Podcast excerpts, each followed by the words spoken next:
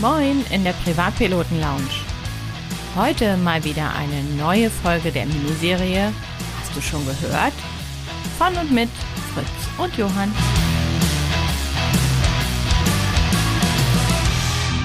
Ja, moin Fritz, moin liebe Zuhörer und Zuhörerinnen. Es freut mich sehr, dass ihr wieder eingeschaltet habt. Auch diese Woche habe ich mich bemüht, ein paar interessante News aus der Welt der allgemeinen Luftfahrt für uns zusammenzustellen. Anfangen möchte ich mit der DULV-Zulassung für die Dynamic WT9 als 600 Kilogramm UL. Die neueste Version des High-Performance ULs Dynamic WT9 mit 600 Kilogramm Maximum Takeoff Weight hat die Zulassungsurkunde des deutschen Ultraleichtverbandes erhalten. Das hat der Musterbetreuer ISS Aviation für Deutschland und die Schweiz in einer Pressemitteilung Anfang November mitgeteilt. Diese heutige Podcast-Folge wird euch präsentiert von pilotenbedarf.de. Einfach mal reinschauen. Die Dynamic WT9 UL600 wird mit einem Rotax 915 IS angetrieben. Dieser hat 141 PS oder 104 kW und mit dem könnt ihr dann schon ordentlich durch die Gegend scheppern. Seit Produktionsbeginn wurden schon mehr als 800 dieses Flugzeugtyps ausgeliefert. Allein in Deutschland fliegen 230, also ein sehr beliebtes URL, sehr schnittig, Einziehfahrwerk, tolles Teil und jetzt mit 600 Kilogramm sicherlich nochmal interessanter für die, die auf große Reise gehen wollen. Also wer nicht schon hat, für den wäre das jetzt was. Wo wir gerade von Flugzeugverkäufen reden. Die Gamma bringt ja vierteljährlich die neuesten Zahlen raus und für das dritte Quartal 2022 haben sie neue Zahlen rausgebracht, welches Flugzeug sich am besten verkauft. Insgesamt wurden im dritten Quartal 1012 verkaufte Kolbenflugzeuge, das sind 8,8 Prozent mehr als im Vorjahr.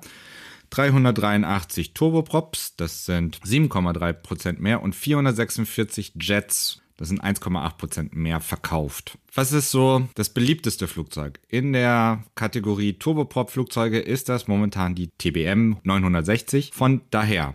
Diese hat 24 Flugzeuge alleine in einem Quartal ausgeliefert. Natürlich ist das jetzt nicht unbedingt ein Flieger für jeden von uns. Der kostet bis zu 5 Millionen US-Dollar. Daher gibt es vielleicht auch noch Alternativen. Ein Bestseller oder ein, wie der Aero-Kurier sagt, Dauerbrenner ist die Cessna 172 natürlich. Seit 1955 hat Cessna mehr als 44.000 Stück verkauft. Auch heute verkauft Textron, das ist der Mutterkonzern von Cessna, dieses Flugzeug immer noch. Und zwar wurde das aktuelle Modell, die 172S Skyhawk, im Jahr 2022 bislang 119 Mal verkauft. Auch nicht schlecht.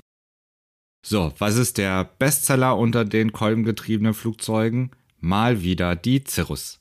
Insgesamt wurden bisher 132 Flugzeuge der SR-20, SR-22 und der SR-22T verkauft. Also ein paar mehr als von Cessna. Interessant ist, dass der Markt der zweimotorigen Flugzeuge mittlerweile fest in europäischer Hand ist.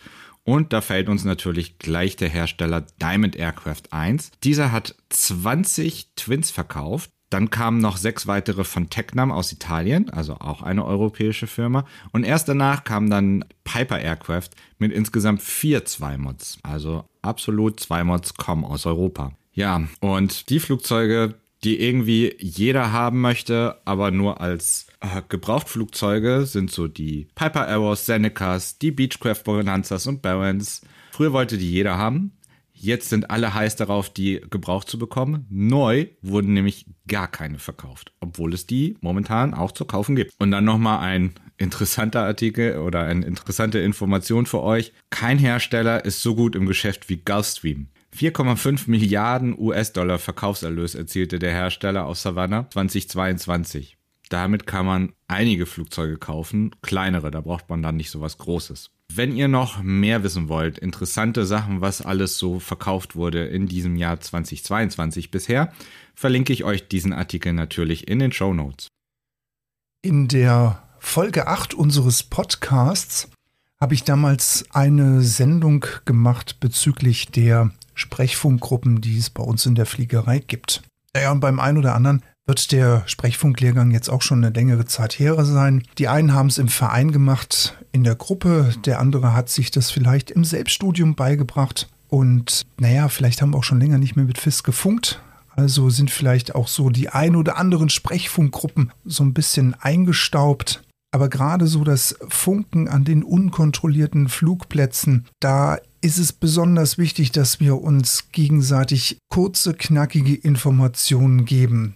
Aber auch wer viel funken sollte, sei es mit FIS oder vielleicht auch sogar mit Radar, der macht vielleicht auch nicht immer alles richtig. Und auch ich muss mich zu denen zählen, die manchmal so eine flotte Bemerkung noch über den Äther schicken, was an dieser ein oder anderen Stelle vielleicht oder gerade da einfach fehl am Platz ist. Dazu gehöre ich auch. Nichtsdestotrotz, alle Sprechfunkgruppen, wie wir jetzt hier ansprechen werden, gilt nach wie vor der Grundsatz aus der Fliegerei Aviate, Navigate und Communicate. Also, zuerst fliegen wir unser Flugzeug, das steht im Vordergrund, anschließend kommt die Orientierung im Raum und zum Schluss kommt dann die Kommunikation mit den Lotsen bzw. mit den anderen Verkehrsteilnehmern. Starten will ich dann mal an der Stelle mit dem NATO-Alphabet. Das ist natürlich jedem von uns Piloten bekannt, aber nichtsdestotrotz gibt es auch geläufige Abkürzungen wie zum Beispiel QNH oder zum Beispiel MD11, die zu anderen Sprechfunkgruppen normal ausgesprochen werden. Die Kennzeichen der Flugzeuge, die wir fliegen, die setzen sich aus drei beziehungsweise aus vier Buchstaben zusammen und werden beim Erstanruf im Funkverkehr erstmal komplett benutzt. Erst wenn der Lotse oder der FIS-Experte das Kennzeichen abkürzen würde und eine Verwechslung mit anderen Verkehrsteilnehmern ausgeschlossen ist, dann dürfen wir diese Abkürzung dann auch benutzen. Und äh, wir wissen das alle, die gängige Abkürzung ist meistens immer der erste Buchstabe des Kennzeichens vom Flieger und dann die letzten beiden Buchstaben, die dann genannt werden. Wenden wir uns mal den Zahlen zu. Also Zahlen über 10, die werden in Einzelziffern gesprochen. Außer natürlich die ganzen Hunderter und die ganzen Tausender. Also 10, das ist 1-0 und 4300 wird eben auch 4300 ausgesprochen. Aber aus der 4301 wird allerdings 4301. Ganz wichtig sind diese Bezeichnungen dann natürlich auch für die Pistenbenennungen und die Entfernungsangaben, die man dann macht. Dann gibt es aber die Ausnahme, die Zahlen 10, 11 und 12 bei den Richtungsangaben, die werden nach der Uhrzeigerstellung genannt. Also zum Beispiel Verkehr auf 12 Uhr. Wir erinnern uns, aus der 2 wird im Sprechfunk die 2. Manchmal kann man es noch auf dem Funk hören, FNEF. Das gibt es aber schon lange nicht mehr. Im Englischen spricht man dann Tri statt Three und Niner statt Nine. Spätestens seit der Einführung des 8,33 Kilohertz Kanalabstandes hat sich auch das Zurücklesen der Funkfrequenzen erheblich verändert. Diese werden jetzt immer sechsstellig und mit Komma bzw. mit Dezimal angegeben. Die Ausnahme, die letzten beiden Ziffern hinter dem Komma, wenn das Nullen sind, also zum Beispiel die 129,900 MHz, dann dürfen wir das als 129,9 zurücklesen. Hingegen aber die 129,975 MHz wird zurückgelesen als 129,975. Es gibt im Deutschen und im Englischen Sprechgruppen, die eine ganz besondere Aufmerksamkeit von uns Piloten, aber auch vom Lotsen verlangen, da sie bei einer falschen Verwendung einfach aus der Natur heraus zu Missverständnissen führen können.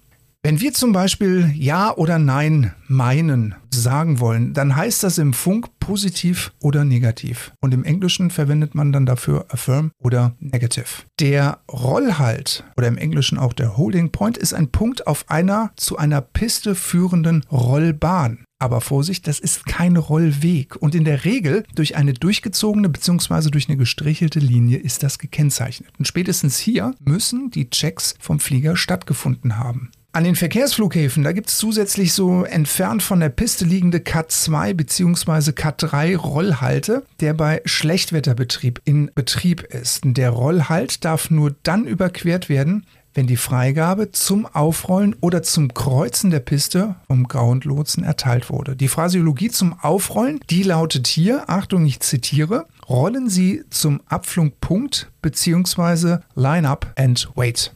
Der Abflugpunkt auf der Piste, der ist nicht markiert. Der bezeichnet einfach nur den Punkt, an dem das Flugzeug in Pistenrichtung ausgerichtet und abflugbereit sein soll. Frei bzw. cleared ist ausschließlich bei der Übermittlung, der Start und der Landefreigabe sowie bei IFA-Flügen für die Streckenfreigabe zu benutzen.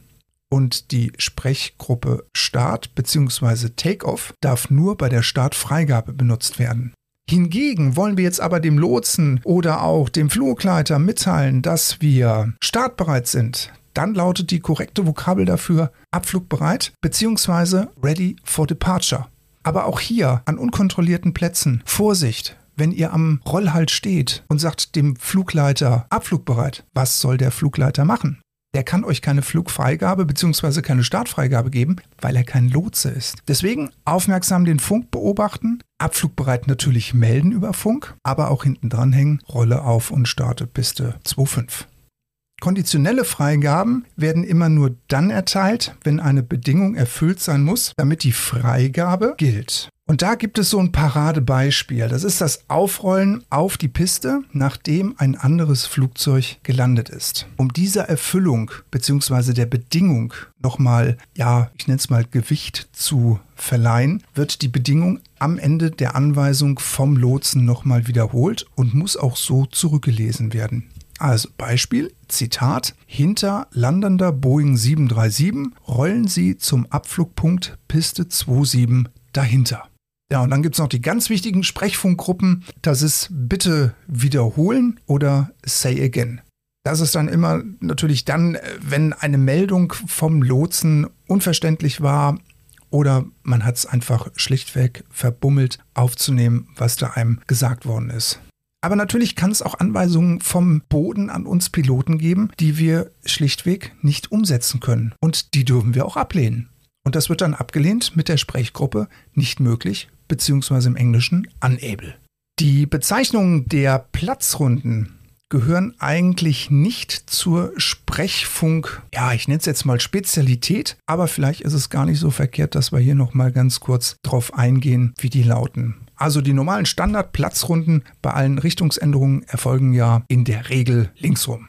Das heißt also im Funkerdeutsch einfach Platzrunde bzw. Traffic Circuit.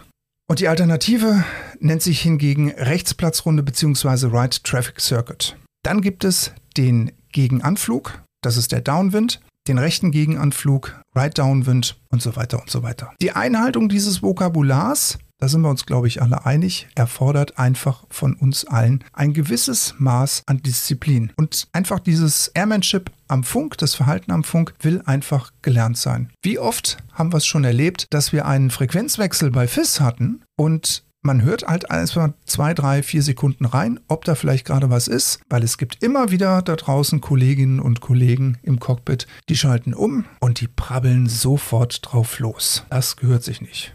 Oder auch wenn man einen unkontrollierten Platz anfliegt und die Frequenz gerastet hat, wenn man erstmal reinhört und es ist Funkverkehr da, durch das Zuhören auf der Frequenz kann man sich erstmal ein mentales Bild von der Verkehrssituation machen, was da eigentlich los ist. Und man kriegt natürlich auch gleichzeitig mit, ob der Flugleiter gerade unter Stress steht oder entspannt ist. Also, grundsätzlich gilt die eigene Kommunikation, kurz fassen, und an den Sprechgruppen orientieren. Damit ist dann die Frequenzbelastung minimiert und trotzdem kommt das Maximum an Informationen an die anderen Luftverkehrsteilnehmer rüber.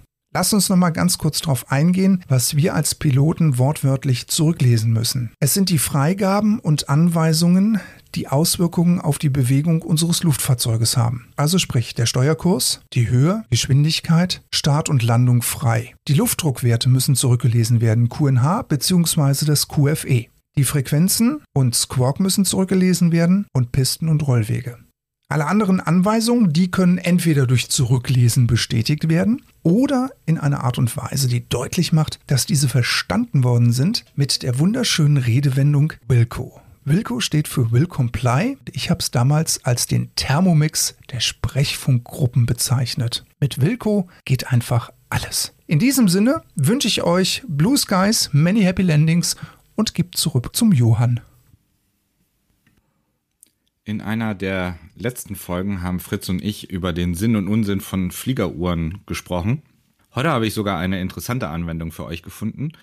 Und zwar gibt es eine neue App, die nennt sich Skytimer und ist eine App, die eigentlich wirklich nur dafür gebaut ist, die Zeiten zu tracken und gleichzeitig auch den Fuel Burn zu tracken. Also das, was viele große Apps natürlich auch können, Forflight, Garmin Pilot und so weiter und so fort. Aber diese App ist einfach schön und klein gestaltet und läuft zum Beispiel auf der Apple iWatch, so dass man nicht umständlich irgendwie im Menüs hin und her springen muss oder sonst was, sondern man hat diese, man startet die App einfach kurz vor dem Flug, drückt auf die Uhr, wenn es losgeht und das war's. Also relativ einfach. Was diese App kann, ist, dass ihr, nachdem ihr die konfiguriert habt, auch den Fuel Burn berechnen könnt. So wisst ihr auch ganz genau, wie viel Sprit ihr noch dabei habt wie viel ihr noch haben solltet. Ihr könnt das am Ende dann natürlich auch abgleichen. Die App nutzt gleichzeitig auch noch das eingebaute GPS, um die, die Flugstrecke aufzuzeichnen.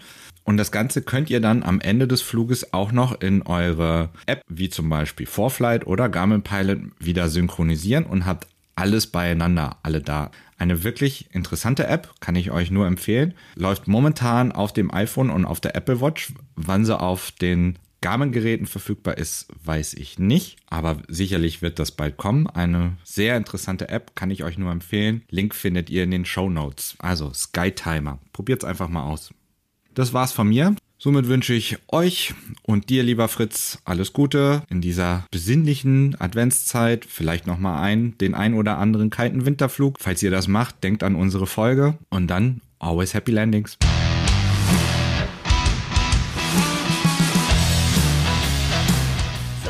Dann bis in 14 Tagen, wenn es wieder heißt, die Miniserie Hast du schon gehört? Mit Fritz und Johann. Bis zum nächsten Mal.